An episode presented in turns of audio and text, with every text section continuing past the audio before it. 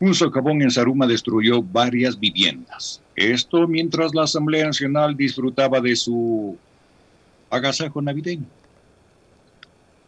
Punto Noticias. La noche de este miércoles 15 de diciembre se registró un socavón en el casco urbano de la ciudad de Saruma, provincia de El Oro, que afectó a varias viviendas. El Servicio Nacional de Gestión de Riesgos y Emergencias informó que algunas edificaciones han resultado destruidas tras el hundimiento. En vídeos que circulan en las redes sociales se observa cómo un enorme socavón se abrió enfrente de varias casas ubicadas en pleno centro de la urbe sarumeña. En otra imagen se aprecia el derrumbe de una edificación de tres pisos ante los gritos desesperados de la ciudadanía. Además, producto del hundimiento, más de un medio centenar de viviendas quedó sin el servicio de energía eléctrica. Inmediatamente se realizó una inspección técnica para evaluar los daños en viviendas adyacentes.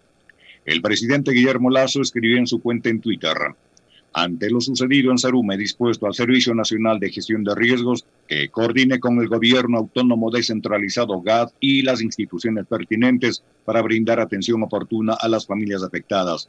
El equipo estará en el lugar acompañando y ofreciendo servicios inmediatos.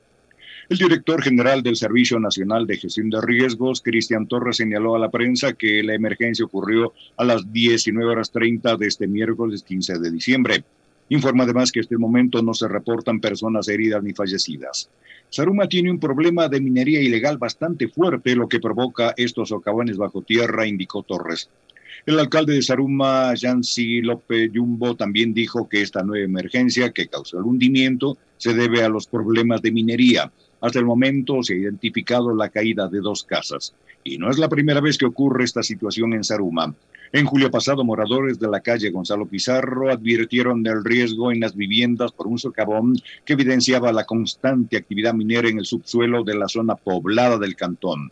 Y mientras esto sucedía en el cantón Saruma, en las instalaciones de la Asamblea Nacional en Quito, se vivía un festivo agasajo navideño. Llegaron a recibir canastas al menos unos 40 asambleístas y alrededor de unos 900 funcionarios quienes durante el evento poco observaron las medidas de bioseguridad como el uso de mascarillas y el distanciamiento físico. El festejo incluía el pase del niño, un show de talentos, brindis de los asambleístas, presentaciones artísticas y entrega de canastas navideñas para los asistentes. En Pichincho Pina comenta Alexis Moncayo. Siete de la mañana con 12 minutos. Em, ahí estaba el resumen de lo que sucedió el día de ayer. Lo, lo triste, lo lamentable de todo esto, queridos amigos, es que uh, lo que pasa en Saruma es el resultado de actividades de minería ilegal que además se venían cumpliendo en la zona urbana, en el casco histórico, por debajo, eh, a vista y paciencia de todo el mundo. Y digamos lo que hoy, lo que hoy está pasando es consecuencia de la inacción histórica, que esto, esto no tiene que ver únicamente con este gobierno, además, porque digamos la consecuencia de lo que hoy está pasando es producto y es resultado de la irresponsabilidad de años. Tampoco es responsabilidad únicamente del gobierno anterior o del gobierno de Correa, que para algunos el Ecuador existe y se fundó en 2007. No, no, no. Este problema de Saruma viene desde hace décadas, ¿ya? Y el problema, la, profundidad de este problema es que se han hecho infinidad de estudios que eh, temas relacionados con el riesgo, con eh, precisamente la em, actividad esta ilegal, que es la minería que están haciendo debajo del casco histórico, el casco urbano de una de un cantón que además fue catalogado y calificado por el Ministerio de Turismo del gobierno anterior como un pueblo mágico, un destino mágico del, Ecuador, que es un cantón patrimonial, que tiene una historia enorme eh, y que realmente incluso hubo hasta pronunciamientos populares con respecto al tema de las actividades mineras ilegales, pero no se hizo nada. Em, y claro, eh, si habían los estudios que hablaban de que Saruma precisamente estaba, estaba en riesgo, la pregunta es por qué no se hicieron trabajos de mitigación o por qué no se paró estas actividades ilegales. Y ahí hay una, una respuesta que es la lógica. y es la obvia. En un país en donde la corrupción ha copado casi todos los espacios y donde priman los intereses económicos por sobre el bienestar del común. Y es que obvio, detrás de los intereses económicos también están los intereses políticos. Y ahí hay muchísimos personajes que están relacionados precisamente con actividades mineras ilegales que son políticos, que han sido alcaldes, que han sido prefectos, que han sido gobernadores, que han sido asambleístas y que están metidos en este relajo. A los que probablemente poco y nada les importa el asunto de lo patrimonial del cantón, que además debía ser como, aparte de la actividad minera, digamos, el turismo, una de las principales eh, actividades para poder obtener recursos y poder darle vigor, darle dinámica económica al, cantón, a este precioso cantón del, oro que a propósito de, yo no tengo el, gusto de conocer, tenemos una cuenta ahí pendiente porque em, no, he, no, he, podido llegar hasta, hasta Saruma, he estado en Machala sí, pero a, a Saruma no he podido ir. Y, fíjense ustedes que esto que les decía yo que tiene que ver con los intereses económicos y políticos y que está relacionado también con la corrupción, porque creo que también eh, es parte de la corrupción el poner por delante de la vida de los ciudadanos y del patrimonio que implica cuidar un cantón histórico de este país, los intereses económicos y el bolsillo de unos 3, 4, 5 este, tipos que se dedican a la actividad minera. Eh, les decía yo que hay estudios, ¿no? Que datan de hace algunos años. Estaba, estaba buscando y me he encontrado una, por ejemplo, una nota de prensa que, que tiene fecha en enero del 2017, ¿no? En donde ya se habla de precisamente estudios que alertaban esto, ¿no? Dice, solo se escucha el ruido de volquetas que descargan enormes piedras sobre la zona del hundimiento. Al menos cuatro calles del centro histórico de Saruma en la provincia del Oro continúan cerradas debido a los trabajos de remediación temporal tras el colapso de parte de la estructura de la escuela La Inmaculada Fe y Alegría. Es decir, estas cosas, los colapsos de viviendas, de casas, de escuelas, de infraestructuras ya se venían dando, no es una cuestión nueva, esto ya viene desde hace muchísimo tiempo atrás. Em, la dimensión del socavón de esa época es de 17 por 15 metros aproximadamente y tiene una profundidad de 10 metros, pero este no sería el único caso.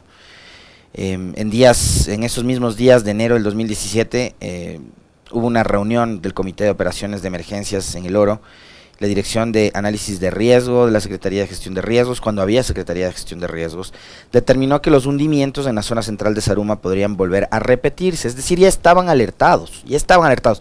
Desde 2017, esto es gobierno de Correa, ojo, fíjense ustedes, ya ahí se hicieron estudios que decían que estas cosas iban a repetir.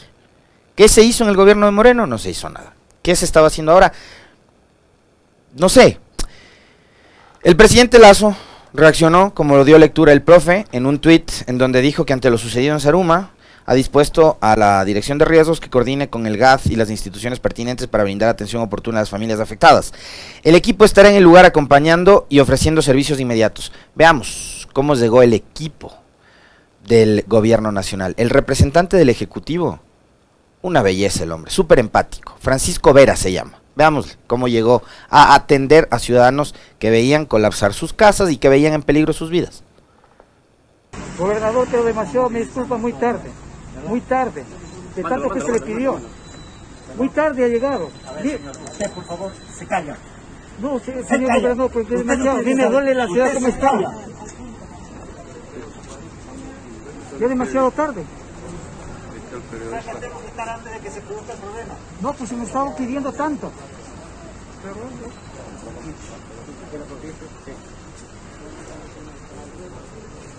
Esa es la actitud de las autoridades de gobierno. Sí, así es. Esa actitud llegó nada más y nada menos que el señor Francisco Vera, representante del gobierno nacional, gobernador de la provincia del Oro, a atender una emergencia en donde estaban en riesgo no únicamente las casas de los ciudadanos de Saruma, sino también sus vidas. Ante el reclamo de un ciudadano que le está diciendo que han llegado tarde, el gobernador, muy empático, muy humano él, le mandó a casar. Ahora veamos las imágenes, ¿no? Porque digo, probablemente el hombre también estaba ofuscado, tensionado, estresado, lo que sea. Pero qué tan tensionados pueden estar los ciudadanos de Saruma viendo las imágenes. No sé si podemos rodar ya en pantalla lo que sucedió ayer en horas de la noche y que fue reportado por varios ciudadanos a través de sus redes sociales de cómo las viviendas eh, colapsaban en ese socavón que, que se generó la noche de ayer. No sé si tenemos ya la imagen, Carlitos.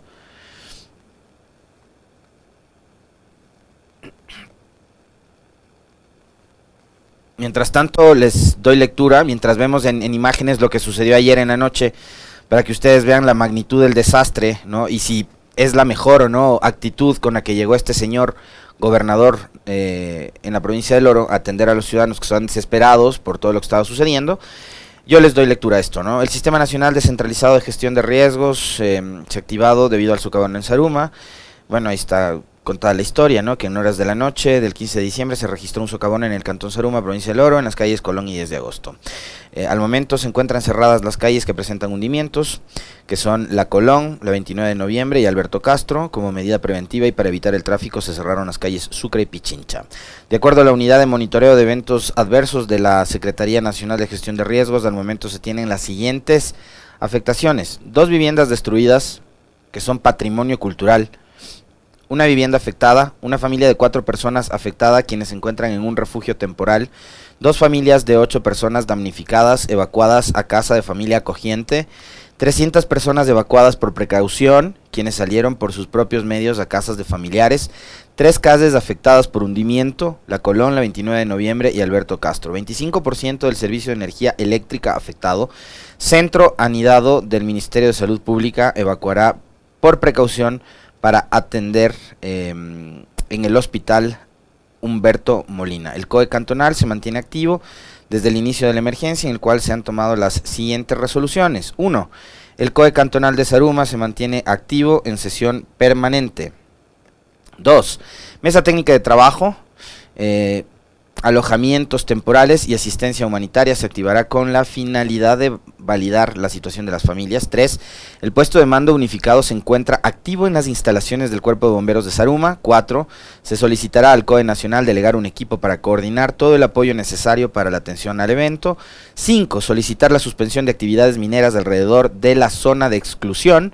6. Suspender los servicios públicos que se encuentran alrededor de la zona afectada. 7. Solicitar a la Agencia de Regulación de Control de energía eh, y, recursos naturales no renovables, la presencia permanente. 8. Solicitar al COE Nacional y Presidencia de la República se declare el estado de excepción en el Cantón Saruma con la finalidad de asegurar recursos que subvencionen la emergencia. 9. Solicitar al EQ 911 monitoreo permanente con las cámaras de vigilancia. Entonces, primero, eh, si tienes un montón de familias, de viviendas que han sido afectadas y familias que tienen que buscar refugio, no puedes llegar con esa actitud.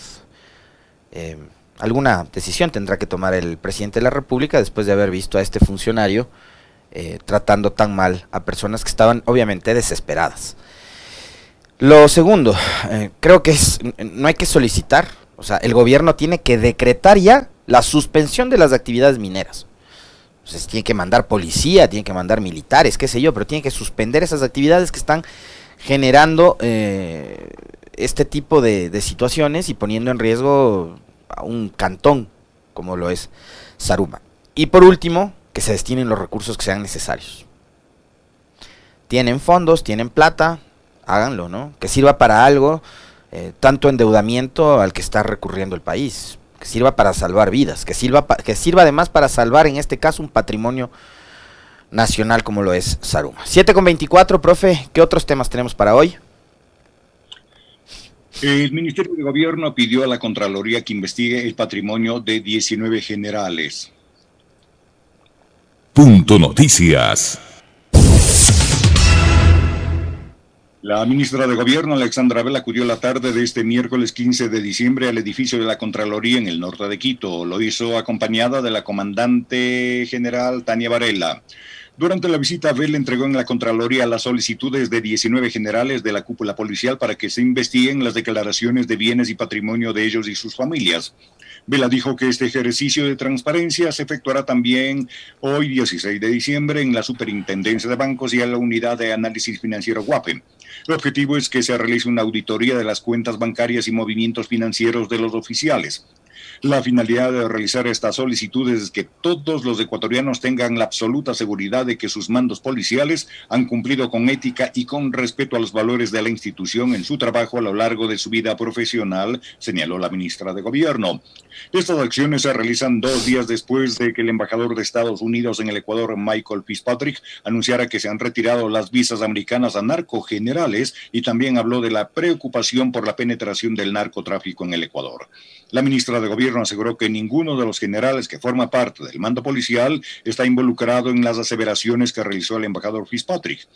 Vela también se refirió a la cancelación de la visa americana al general Víctor Arauz, quien fue restituido a las filas policiales tras un fallo judicial. El Ministerio y la Policía analizan las consecuencias de carácter jurídico y las implicaciones que tiene el retiro de la visa a este general, dijo Vela. Minutos antes de esas declaraciones, el abogado de Víctor Arauz, Diego Chimbo, aseguró que esta decisión de cancelar la visa de su cliente y sus familiares se debe a una información que la Policía Nacional remitió a la Embajada de Estados Unidos a manera de represalia. Alexis Moncayo tiene la palabra. En Pichincha opina. Siete de la mañana con 26 minutos. Eh, esto es sin lugar a dudas una vergüenza absoluta, porque lo que hay es a todas luces una aparente cacería de brujas dentro de la institución policial. Si así como lo están haciendo ustedes pretenden sanear la institución, me parece que es la manera más burda.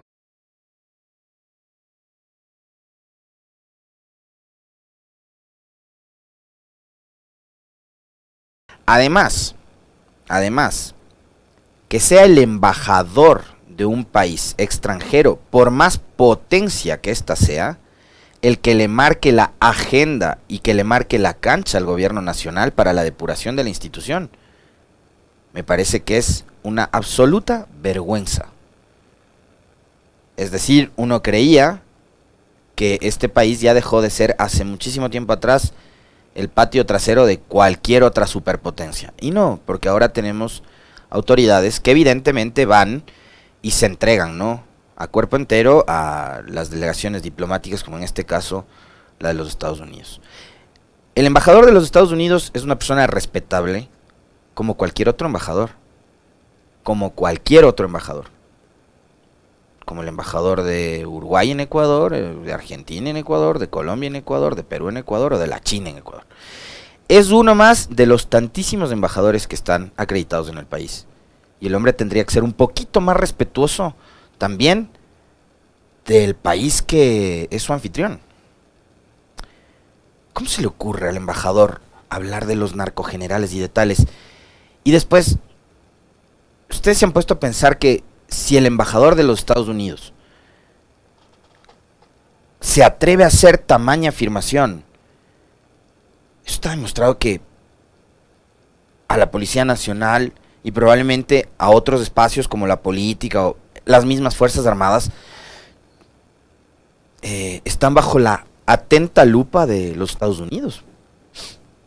Algo que, por cierto, Julian Assange lo venía denunciando desde el 2010, ¿ya? Que las embajadas de los Estados Unidos hacían trabajos de inteligencia y contrainteligencia en los países en donde, en los países en donde estaban demostrado que sí entonces. Una falta de respeto total, pero también un entreguismo absoluto por parte de la ministra de Gobierno y por parte de la comandante general de policía, que hoy exhibe una visa notarizada, como que si fuese eso el máximo eh, documento para certificar su honestidad. Que vengan los gringos y le den la visa. Ha sido hoy por hoy, para cualquier policía o ecuatoriano, ¿no? La demostración de que usted es honesta. Qué vergüenza. 7,29. Cerremos con el tutá tutá, profe. ¿Qué más tenemos? Nueve asambleístas de Pachacuti se declaran en rebeldía y se desmarcan de futuras votaciones de esta bancada. Punto Noticias. El bloque legislativo de Pachacuti que evidenció las pugnas entre nueve de sus 25 integrantes y el jefe de esta bancada, Rafael Lucero, este miércoles 15 de diciembre en la Asamblea Nacional. Los asambleístas Salvador Quispe, José Cabascango, Peter Calo, Mario Ruiz, Mireya Pazmiño, Ángel Maita, Joel Abad, Patricia Sánchez y Darwin Pereira comparecieron en una conferencia de prensa en la víspera del receso parlamentario. Ante los micrófonos anunciaron que se declaran en rebeldía frente a la coordinación de la bancada y marcaron distancias con algunas votaciones en el Pleno Legislativo, aunque descartaron su separación del bloque. Pereira hizo un llamado al coordinador del movimiento Pachacuti, Marlon Santi, y al presidente de la CONAI, Leonidas Isa, para que tomen las riendas de este asunto. Es algo que lo tenemos que analizar casa adentro, pero si esa coordinación nos pide que votemos por políticas neoliberales, nos declaramos en rebeldía, acotó. El jefe de bloque de Pachacuti, Rafael Lucero, salió al paso de esas declaraciones y señaló que los nueve defienden agendas personales y quieren imponer decisiones sin consensuar. De hecho, en la sesión del Pleno en la que se trató el caso Pandora Papers, Lucero y Ruiz tuvieron una calorada discusión en el hemiciclo al punto que otros legisladores intervinieron para evitar un incidente. En Pichincho Peina, Alexis Moncayo tiene la palabra.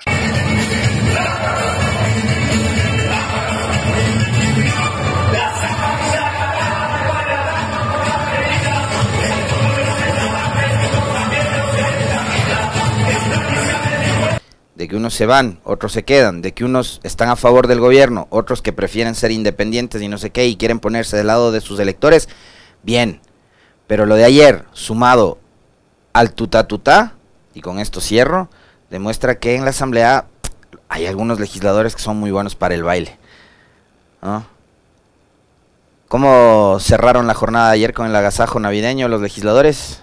Veamos.